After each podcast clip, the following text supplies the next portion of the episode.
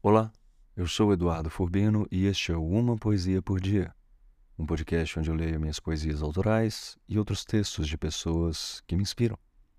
Eu sou um poeta mineiro que mora em São Paulo já há quase 10 anos, pro bem e pro mal.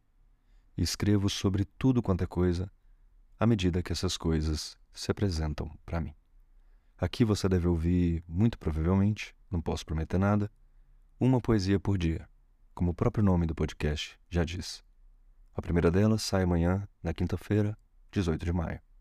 Te vejo lá. Você me ouve?